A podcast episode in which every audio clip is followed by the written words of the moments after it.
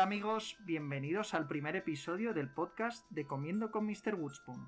Llevamos ya más de cuatro años haciendo reviews de restaurantes en nuestro blog arroba Mr. Woodspoon y nos apetecía crear un espacio radiofónico donde poder charlar sobre el mundo de la gastronomía. Queremos desde este pequeño rincón poder dar voz a las personas que están detrás de los grandes restaurantes y bares de España. ¿Queréis saber cuáles son nuestros rincones culinarios favoritos? Pues seguidnos en nuestra cuenta de Instagram arroba MrWoodspoon. En este primer episodio tenemos la suerte de contar con Juanjo López, de la Tasquita Enfrente. Hola Juanjo, ¿qué tal estás? Hola, pues muy bien, aquí estamos.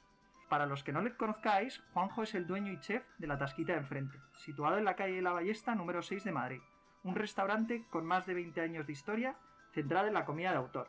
Su larga trayectoria y esfuerzo en los fogones se ha visto reconocido como el Premio de la Gastronomía de Madrid en 2016 y acaba de ser galardonado con dos soles de la guía Repsol. Estoy muy contento de que estés hoy con nosotros, Juanjo, porque sin duda es uno de mis restaurantes favoritos. Pero antes de nada, para nuestra audiencia, cuéntanos por favor cómo fueron tus primeros pasos en el mundo de la gastronomía. ¿Querías ser cocinero desde pequeño? Bueno, desde pequeño no. Yo creo que las vocaciones al final se hacen, ¿no? Empecé por otros, eh, por otros rumbos y en un momento determinado me di cuenta que aquello que mi familia había realizado desde hace muchos años me apetecía y dejé el mundo anterior de la empresa y me dediqué a cocinar. Vale. ¿Y cómo sucedió ese intercambio del el mundo más? Porque creo que empezaste trabajando en, un ámbito que no era el culinario, ¿no? ¿Cómo cambiaste de un mundo al otro? Pues, eh, bueno, pues como se cambia en la vida con decisión, porque las circunstancias se te ponen de cara y muchas veces por la, eh, por la casualidad, ¿no?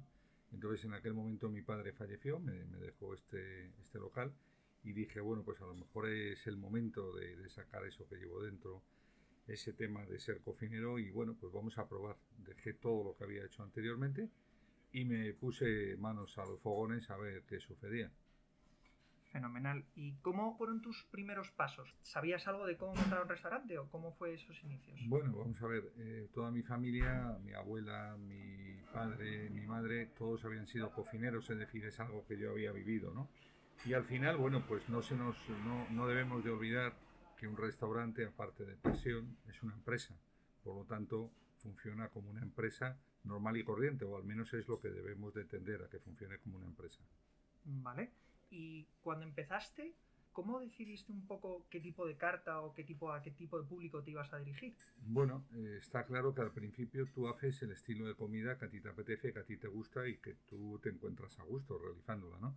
De hecho, en 20 años, eh, más de 20 años, no he cambiado. Es decir, soy un poco como un choti.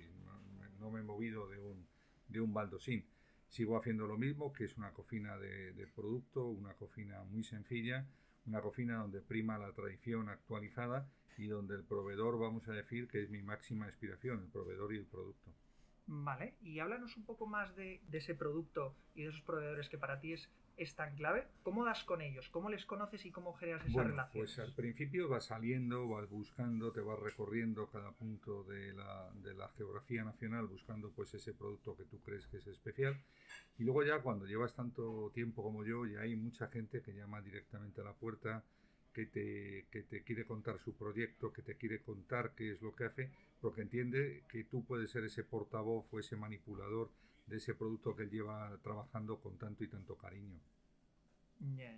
Entonces, ¿y todos tus proveedores han sido una relación muy larga o tienes proveedores, pues oye, que, vas cambiando? O cómo, diciéndolo de otro modo, ¿cómo incorporas la innovación? Porque al final la innovación también forma parte de ti, pero también tiene que venir un poco de tus proveedores, ¿no? ¿Cómo, cómo gestionas eso? Bueno, yo voy viendo, voy analizando los productos y, normalmente suelo ser bastante fiel. Hay, hay, hay productores o proveedores que están conmigo desde hace años porque lo hacen muy bien y porque evidentemente es difícil de, de, cambiarles, ¿no? Es como un equipo, un equipo al final tiene que tener tiempo, perdurabilidad de trabajo contigo para que funcione, ¿no?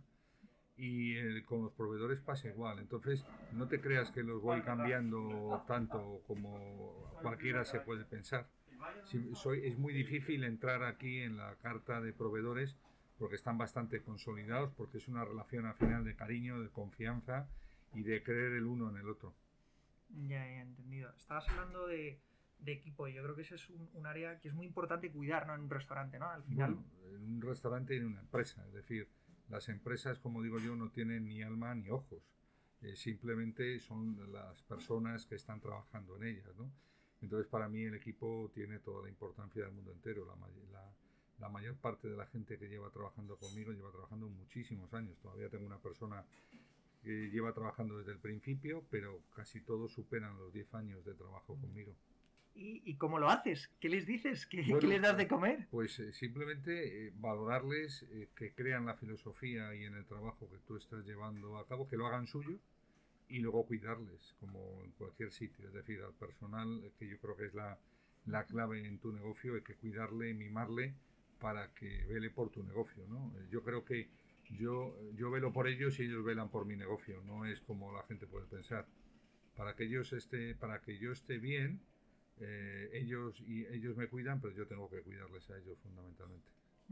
¿Y cuántos sois en este equipo? Ahora en estos momentos somos ocho. Ocho. Bueno, ocho. ¿Ocho para dar de comer a cuántas personas? Pues ahora con esto del COVID, eh, con la reducción que tenemos del 50% y las distancias, etcétera, etcétera, para dar de comer a 14, 15 personas por servicio. Vale, 14 y 15 personas. Y, y, aparte de tener lo que es el propio servicio, además tenéis delivery, ¿no? No, al final decidimos eh, abortarlo. Decidimos cortarlo porque no nos identificábamos con el producto que salía. Aunque salía en buenas condiciones y la gente tuvo aceptación, no nos sentíamos cómodos. Entendíamos que no somos un restaurante de delivery y soy de los que piensa que no todo vale, ¿no? Entonces yo creo que la no la experiencia, a mí no me gusta hablar de experiencia, pero sí me gusta hablar que la gente coma bien y que le puedas explicar el producto y que el producto llegue en la mejor condición posible. Eso tiene que ser aquí, aquí en la tasquita, sentado en la mesa y sacándolo directamente de nuestras cocinas. Yo creo estoy muy, muy de acuerdo en eso. Yo creo que la, alta cocina no, no, viaja, no viaja tan bien. Eh, hay productos que viajan bien, pero, no, pero aparte de que no viaja bien, eh, entrar en una, vamos a decir, en un delivery supone alterar tus costos, supone entrar con otros intermediarios, donde al final, si vamos a analizar la, rentabilidad final del delivery, pues sinceramente en estos momentos dista mucho de lo que es eh, aconsejable para un negocio de estas características tan pequeñito como es la tasquita. Está claro. Y, hablando un poco de, la tasquita y oye, de las mesas que tiene, ¿te has planteado alguna vez tener un local más grande, por ejemplo? No, no. Muchas veces creo que estos cambios, eh, que estos cambios de tener un local más grande en otro sitio, más bonito, obedecen a un tema de ego. Yo este tema lo tengo absolutamente resuelto desde antes de, ponerme en el mundo de la restauración y a mí este sitio mm, me parece precioso. Entiendo que haya gente que no le guste, que entiendo que haya gente que le guste más ir a un local en la calle Jorge Juan, Serrano, en un local con otro tipo de decoración, pero yo estoy ofreciendo mi casa, es decir, lo que ves es el fruto de muchos años, es la decoración, son mis cuadros, son mis recuerdos y por lo tanto yo aquí lo que, lo que soy, soy un anfitrión que presto mi casa para que tú estés comiendo, es decir, no pretendo tener un sitio de moda, no pretendo tener un sitio eh, bonito, no pretendo un sitio que esté hecho por un decorador, no. Pretendo que cuando tú entres aquí veas el alma mía y veas el alma de la cocina que yo ejecuto con mi equipo, pero no pretendo otra cosa. Por lo tanto, estoy aquí muy a gusto y no me voy a mover. No, no, desde luego que, bueno, ahora los oyentes no, no, están viendo el local, pero les invito a todos que vengan a tu restaurante, pero es chulísimo ver, oye, la cantidad de, de cuadros distintos que tiene. estaría guay si nos pudieses contar un poco, oye, cuál es la historia o si tienes algún tipo de colección. Veo que tienes aquí uno. Cada, cada, cuadro es una historia, cada cuadro es un recuerdo, cada cuadro es un momento del restaurante porque como una casa, eh, tú en una casa puedes llegar el primer día y te la pueden haber decorado un decorador, pero en el fondo no deja de ser una casa impersonal decorada por un tercero que no va a vivir ahí. Las casas, como todo lo que tiene corazón, tienes que hacerlo con el tiempo. Entonces, cada trocito de cada pared, pues es un viaje, cada, recuerdo está instalado aquí y yo cada vez que lo veo me llevan pues a ese, a ese momento que para mí ha sido absolutamente placentero, porque un restaurante como este con el tiempo que lleva, no solamente es dar de comer el hoy, sino también es un alimentarte tú de esa parte de esa historia que vas acumulando a base de recuerdos que has ido viviendo con, con el equipo, contigo y con mucha gente que ha visitado el restaurante. Vale.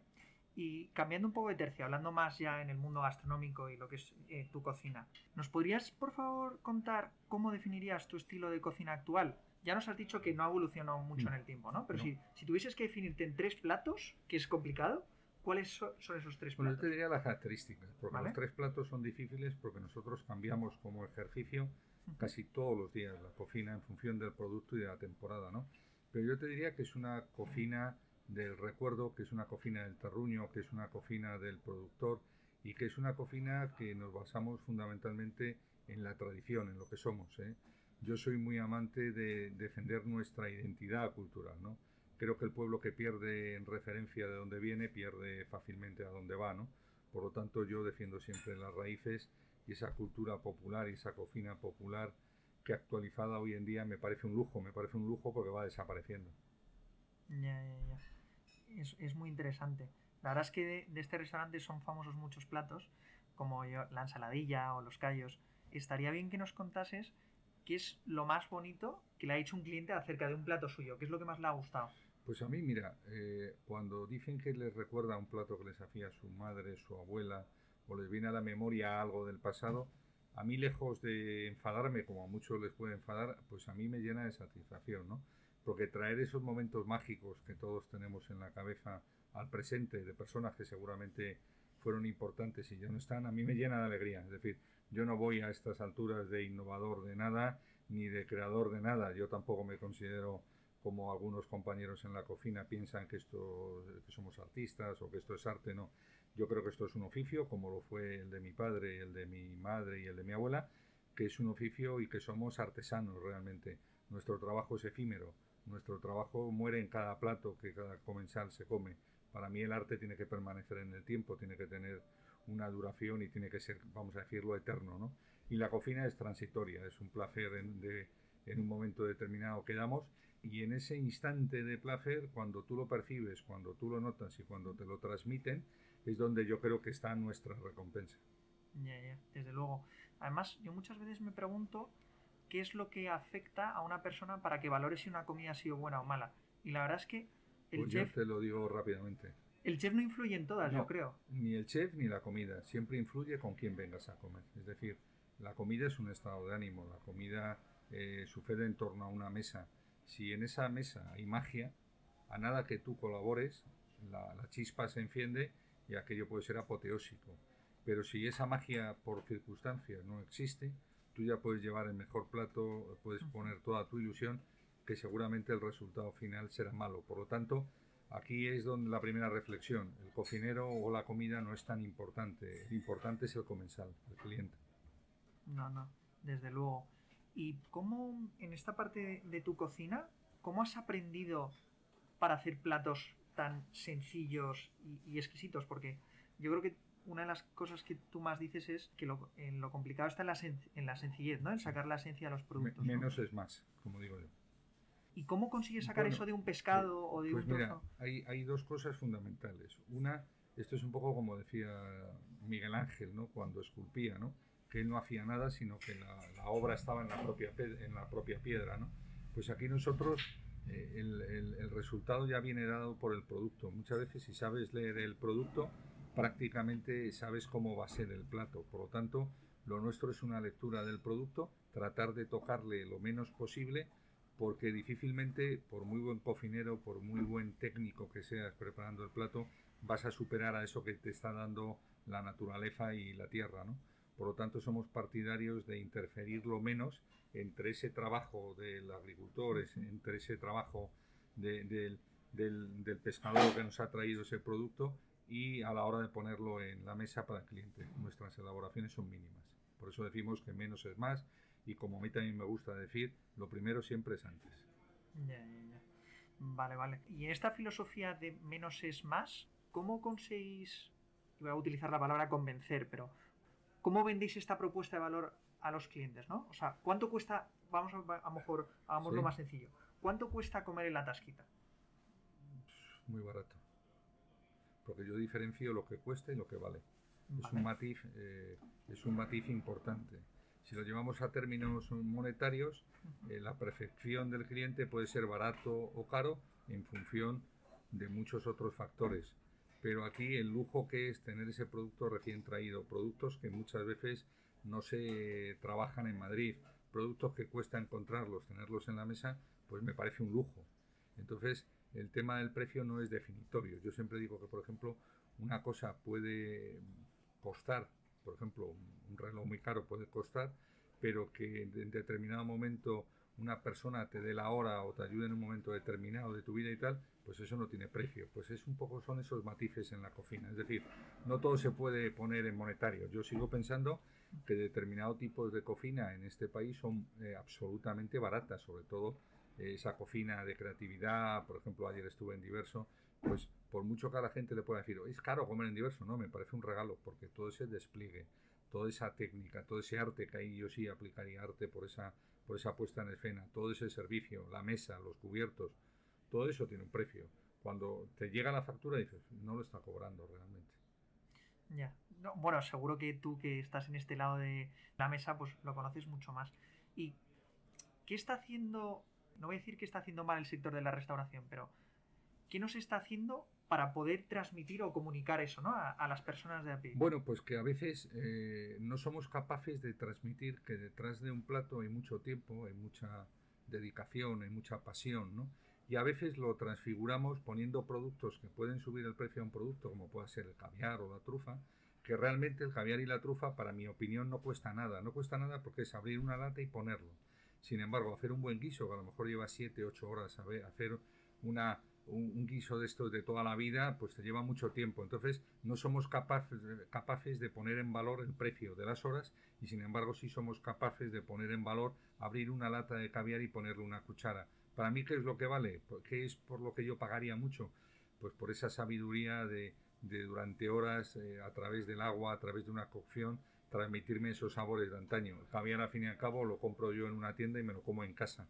No necesito ir a un restaurante para tomar caviar. Sí, sí, está claro, ¿no? Es como coger un producto, le meto un margen y, lo pongo directamente en la mesa. Claro. Por eso yo creo que ese es nuestro gran error, no poner en valor todo lo que hay detrás, no solamente transmitir que, que, la, o sea, que, que, cuando una persona va a un restaurante, pues al final hay un equipo, al final hay un servicio, al final hay, eh, pues más o menos has investigado en torno al producto, has dedicado mucho tiempo y claro, eso a veces cuesta valorarlo porque también tiene que estar la otra parte acostumbrada y preparada a pagarlo. Entonces, en Europa y en el resto del mundo, la gastronomía de determinado nivel se valora mucho más que aquí. Aquí, comer en España es un regalo. Y yendo un poco en esa dirección, ¿no? Todo lo que son, pues oye, las redes sociales o realities o programas relacionados con la gastronomía, ¿crees que están ayudando a entender mejor este trabajo o, crees que.? Bueno, tú lo acabas de decir. Hay programas de televisión que yo no los, no los considero de cocina, son realities. Es más importante que el señor vaya a cocinar después de, haberle sufrido una desgracia o de tener una infancia desgarradora o que sea gracioso que realmente el tema de la cocina. Pero tampoco te voy a quitar la importancia de que siempre que se hable de cocina será bueno para la cocina. Es decir, que incluso no teniendo yo muy en cuenta que estos programas hagan una sean muy beneficiosos, porque a lo mejor no transmitan exactamente lo que es la cocina, siempre ayudarán a que se hable de la cocina. Yo siempre digo que la cocina es un trabajo nada florido, nada a lo que la gente piensa que es la televisión, sino que es un trabajo sacrificado, duro, de muchas horas y a veces de bastante poco reconocimiento, como lo fue en su día eh, mi padre que fue cocinero, mi madre no. En aquella época no había ningún reconocimiento, era un trabajo absolutamente duro y sacrificado. Y hoy, para el 95% de la gente que estamos en las cocinas, pues es exactamente igual. No es todo oro lo que reluce, es bastante duro. Y los realities dan pues esa cara más simpática, pero te repito, siempre que se hable de cocina, aunque sea en un reality o aunque sea en un anuncio, aunque sea en un programa, siempre será bueno para la cocina. Vale, y yendo un poco también en ese sentido, ¿cuál crees que son las mejores maneras para que un cocinero transmita su conocimiento a la sociedad? O sea, una puede ser cocinar, otra puede ser escribir un libro, otra cosa es pues dar un curso a gente profesional. ¿Cuál crees que son las áreas y cuáles sobre todo las que más te gustan a ti? Bueno, yo creo que lo, primero es estar en tu restaurante y, estar atendiendo al cliente y en cada plato ahí va la historia y ahí va una enseñanza, ¿no? Eso es lo primero. Y luego a partir de ahí, bueno, pues puedes ir a, hablar a gente que está en las escuelas, puedes escribir libros, hay muchas formas de de impartir pues esa didáctica entre la gente que empieza. Pero sobre todo la forma real es como yo muchas veces hablo a la gente joven, siendo realistas con lo que se van a enfrentar, ¿no? Porque esto, vuelvo a repetir, es un mundo duro, durísimo, no lo siguiente. Ya, ya, ya. No, está claro. Además, ha sido un año en el que pues, han cambiado muchas cosas. El sector de la restauración se ha visto muy afectado.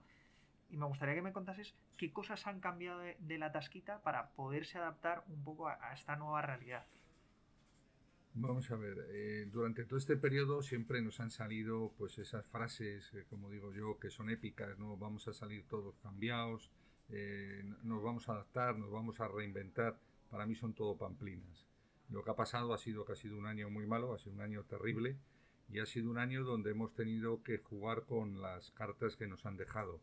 En Madrid hemos sido unos afortunados porque nos han dejado unas cartas mejores que en el resto de comunidades de, España y al fin y al cabo aquí hemos podido salvar los muebles. Salvar los muebles quiere decir que hemos estado tres meses y medio cerrados, sin ingresos, sin ayudas de momento, y yo soy de los que pienso que las ayudas no van a llegar, y luego trabajando a un 50%. Entonces, aquellos que hemos sido capaces de adaptar nuestra oferta, nuestros costos a las circunstancias actuales, pues podemos salir adelante. Aquellos que han seguido viviendo en el, en el 12 de marzo sin, sin, tener en cuenta todo lo que ha pasado, pues lo pasará muy mal, ¿no? Porque lo que hemos tenido que hacer es adaptarnos a estas circunstancias. Pero repito, ni nos hemos reinventado, ni hemos hecho ninguna heroicidad, nada más que jugar con las cartas que nos han ido dejando. Y el que ha sabido jugar seguirá adelante y por desgracia muchos que ya venían lastrando una situación económica complicada, pues eh, este bache les va, a hacer, les, va, les va a dar la puntilla. De hecho, se habla que aproximadamente un 35% del sector no volverá a abrir. Es decir, son datos escalofriantes analizados ahora con la perspectiva de un año hacia atrás. Mm, desde luego que no son buenas noticias las que nos no, cuentas, no son buenas. Y no hace nada más, o sea, las personas que caminen por la calle en cualquier ciudad, nosotros que estamos ahora mismo en Madrid, ver la cantidad de locales que están cerrados. Pero bueno, seguro que siempre habrá una nota positiva y yo creo que gente como tú que se levanta todos los días y lucha por, por dar de comer a la gente eh, tiene mucho valor. Aparte de la tasquita enfrente, quería preguntarte también, oye, ¿cuáles son tus otros proyectos culinarios y también, pues, oye, cómo les ha ido, ¿no? Pues eh, en realidad todos han ido igual, es decir, todos nos hemos ido adaptando. Tengo dos proyectos con José Andrés en la calle Ibiza, uno es un bar de toda la vida, un bar de tapas de los años 50 de Madrid, que es la Retasca, y el otro es la cocina de enfrente, un sitio donde exaltamos la cuchara, donde exaltamos el cocido como elemento, vamos a decir, natural de unión de, de, todas las regiones de España, porque en todas se hace un ¿no? Y bueno, nos hemos ido defendiendo también, hemos pasado estos meses duros y ahí estamos peleando y luchando y apostando que esto pase y, y venga una fase bastante mejor de la que hemos pasado. Y contentos porque en todos estamos abiertos y en todos hemos podido salvar a los equipos, que ha sido la, yo creo que la parte emotiva más importante. Sacar a la gente de ERTE y que puedan trabajar. No, no, desde luego que, eso es súper importante porque es parte de vuestro equipo y es parte de vuestro negocio. O sea, te quería preguntar un poco también, estos últimos meses, ¿estás notando que, oye, que la gente se anima más a venir? O, está siendo igual que hace seis meses? Está siendo exactamente lo mismo en el sentido de que yo me he quedado con una capacidad de 14, 15 personas y quieras que no, bueno, pues eh, tienes una demanda para menos, eh, para menos capacidad, con lo cual, bueno, pues lo vamos cubriendo, ¿no? Nos vamos adaptando a ello. Y yo creo que hay que destacar que la gente tiene ganas, ¿no? Yo cuando se habla de, del peligro de los bares, que lógicamente hasta la fecha nadie ha demostrado con estadísticas, incluso los propios médicos, que aquí vienen muchos, eh, aquí yo en el espacio que tengo, más una máquina que, que purifica el aire igual que la que tienen los quirófanos, ventilación cruzada, etcétera, etcétera. Y bueno, la existencia nuestra, llevamos desde que hemos abierto, ninguno aquí ha caído malo y bueno, y seguimos trabajando ininterrumpidamente y hemos ido bordeando pues estos peligros como hemos pedido. Y lo que digo es que la gente tiene muchas ganas, la gente tiene ganas. ¿Por qué? Porque una sociedad que solamente se limite de ir a trabajar y a casa, de casa al, trabajo, o, estar en casa teletrabajando, ya sin ir al trabajo, necesita espacio. Es decir, los restaurantes, los bares, las cafeterías, son espacios donde tú socializas, donde tú te vades un poco de esta realidad dura de este año y todo el mundo necesita salir. Tú ahora ves que la gente hace esfuerzos en ir a las terrazas abrigadas, pero van con sus amigos, se toman una cerveza. Es decir, yo creo que acabar con la fuerza del bar, con la fuerza que tiene de, comunicar, de reunión, etcétera, etcétera, aunque a mucha gente le pueda interesar en un momento determinado que estuviésemos cerrados porque era una forma también de que la gente no se comunicase. Al menos en Madrid eso se ha impedido y el madrileño tiene muchas ganas de seguir yendo a sus sitios preferidos, bares, cafeterías o, o restaurantes. Oye, cambiando un poco de tercio, más en, la, en el área un poco personal.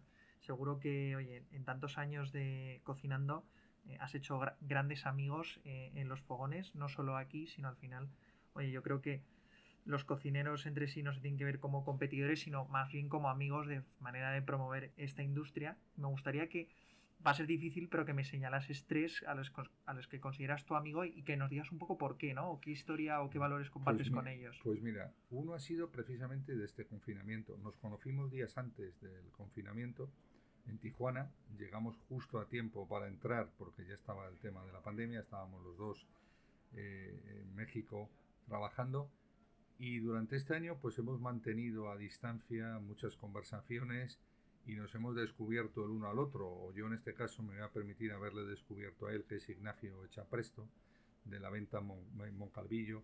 Me impresionó la ponencia aquí fue en Tijuana, su autenticidad, su forma de ver las cosas y me sorprendió. Y bueno, y hemos hecho una gran amistad y sobre todo le tengo un gran respeto, ¿no?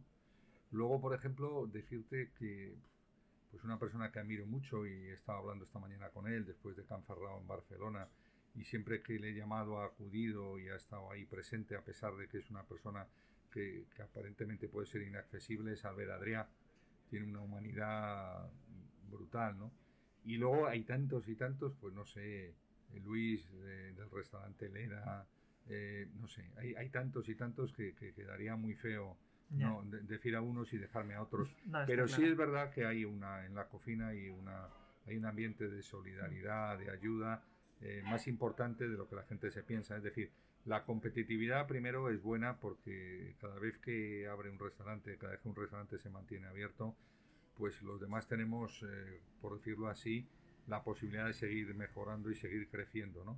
De hecho, lo que yo te decía, el, el dato de que un 35% haya caído es un dato muy triste y a, ninguno de nosotros nos gusta que los sitios se cierren. Desde luego. Y, y, perdona, y, destacar de una persona que también en esta pandemia, por otros motivos, nos hemos estado muy unidos, que es Pepa, la cocinera de, y dueña del cuenco de Pepa. Ha sido una persona que ha dado todo por el sector, ha dado todo por la hostelería y bueno, pues también nos hemos hecho pues un poco ese cariño que, que antes de la pandemia pues tampoco tampoco nos teníamos. Es decir, que la pandemia también nos ha unido a mucha gente. Eso justo iba a señalar, ¿no? Que creo que alguna cosa buena ha tenido, ¿no? Es que ahora estáis más unidos y, eso hace, pues oye, pues que vayáis todos a una y esperemos que las anunciadas ayudas os, lleguen, ¿no? Pero, pero bueno, que más allá de eso, que estéis unidos como sector, que siempre os vendrá mejor. Mira, ¿sabes cuál es la mejor ayuda? Que nos dejen trabajar. Esa es la única ayuda importante. es decir, esto es como aquello cuando decían de pequeño, más importante que darles un pez es enseñarles a pescar pues mira, que se metan las ayudas en un momento determinado o que las deriven donde quieran, pero por favor que nos dejen trabajar. Yo sería el ruego que haría, ¿no? que nos permitan trabajar como normalmente trabajábamos. Y alguna pregunta para conocerte un poco más, eh, Juanjo. Tú te levantas y al final, pues oye, a lo mejor vas al mercado, compras los productos, cocinas. Mi pregunta es, ¿tú cuando llegas a casa, quién cocina en tu casa? Como llego ahora es que ni se come ni se cena, no sé, mi mujer hace la cocina para los niños y ella es un poco la que organiza el tema. Pero yo realmente, en el confinamiento, ¿quién cocinaba? Que estaba todo el día en casa yo. Entonces hacía pruebas para lo que luego ha sido algunos de los platos aquí en el restaurante. Me, me evadía cocinando, ¿no? Pero normalmente en casa no me da, no me da la vida. Y luego también el día libre me gusta ir a ver amigos, me gusta ir a ver sitios nuevos entonces, bueno, pues... Eh, y luego además, eh, otra pregunta, o sea, una respuesta te va a parecer tonta. Mi casa es esta que, que me paso aquí 12 horas. Entonces yo como aquí con, con el equipo todos los días y a veces hago la comida yo para el equipo, cocino aquí y todos cocinamos un día para, para, para, comer juntos. Vale, y en el mundo gastronómico, ¿hay algo que se te dé mal cocinar? Mal, bueno, o peor, que siendo un cocinero... que no me gusta que no me gusta, eh, la carne. La carne. ¿Y algún tipo así más, oye, cerdo, no, eh, vaca no. o tal? No, no, la carne, la carne, de vaca en general. O sea, la carne, lo que entendemos por carnaza. esa carne a la plancha, chuletón, los chuletones, eso, no puedo con ellos. Y lo que más me gusta, la casquería. Bueno, La aquí, casquería, el pescado y las verduras. aquí en Madrid hay un restaurante muy bueno, la, tas- La tasquería de Javier Esteves, sí, fantástico. Sí, sí, es un restaurante al que también hemos ido y, y la verdad es que es estupendo. Vale, pues así por ir cerrando te voy a hacer un par de preguntas más. Venga. ¿Y hay algún tipo de cocina que no te guste a ti especialmente? A mí me gusta todo tipo de cocina y como absolutamente de todo. Este es uno de los principios por los que me dedico a esto. Porque antes que cocinero me he comido el mundo y a mí lo que me gusta es comer. Vale. ¿Y alguna vez te han hecho un simpa en el restaurante? Un par de veces. Y... Pero me ha parecido gracioso. Ah, sí, bueno. Porque el perfil de quien me había hecho el simpa era gente que ni te podías imaginar que me podía hacer un simpa. Y justo en esta mesa que estamos sentados, porque está cerca de la puerta, es una mesa de confianza y no esperas que la gente se levante y se vaya. Ya, ya. Bueno, desde luego, es- desde aquí no invitamos a nadie a que venga a la tasquita a hacerle simpas al pobre Juanjo. Pero vamos, Eh, en ese caso me pareció divertido. Porque vale. no es habitual, ¿eh? No, no, seguro, seguro que no. Seguro que no, seguro que no.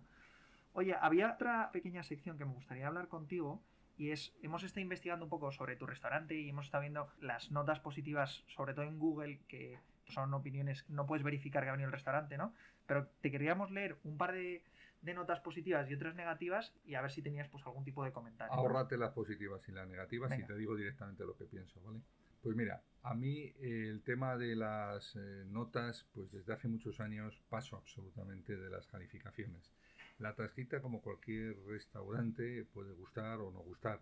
Yo sé que hay a mucha gente que no le gustamos y hay un porcentaje de gente que puede ser el mismo al que le apasionamos y le gustamos, ¿no? Respeto tanto las malas como las buenas. El problema es que eh, mi objetivo día a día es analizarme yo y analizar un poco cómo es el comportamiento general de la gente cuando viene al restaurante máxime cuando ya llevamos 22 años. A mí la moda que hay hoy en día de poner notas a todo, pues me parece excesivo. Es decir, tanto la de poner notas como la de sacar fotos. Creo que es algo que, re- que resulta un poco abrumador. La gente se pierde realmente la experiencia. La gente viene aquí a disfrutar y a dejarse llevar. Luego lo que tú decías, hay gente que puede calificar por el simple hecho de que, bueno, no le caes bien o no le gustas, o a lo mejor incluso es un vecino que, que está ahí enfrente y le damos por el saco desde hace años y no nos soporta, ¿no? Entonces no hay una comprobación de que el cliente efectivamente haya estado, ni, ni por supuesto la mayoría son con seudónimos, no identificables. Yo valoro las calificaciones que uno aquí cuando ha comido tiene la valentía de mirarte a los ojos y decirte, pues mira, esto no me ha gustado, esto está bien, esto está mal. Esas son las críticas eh, constructivas. El resto son opiniones que cuando tú ya llevas una trayectoria, pues hombre, muchas veces no las tienes en cuenta porque yo tampoco voy poniendo notas al director del banco si ha hecho bien su trabajo, al médico si me ha atendido correctamente y habrá buenos y malos, al taxista. Es decir, la moda de calificar a, de calificar a los restaurantes y a los cocineros tan de moda, pues es como la de poner nota a los entrenadores de fútbol, que yo creo que en el fondo debemos de pasar de estas historias porque si no nos centraríamos en un peso demasiado negativo en general y yo creo que hay que ser positivos. Desde luego, Juanjo, estoy muy de acuerdo contigo.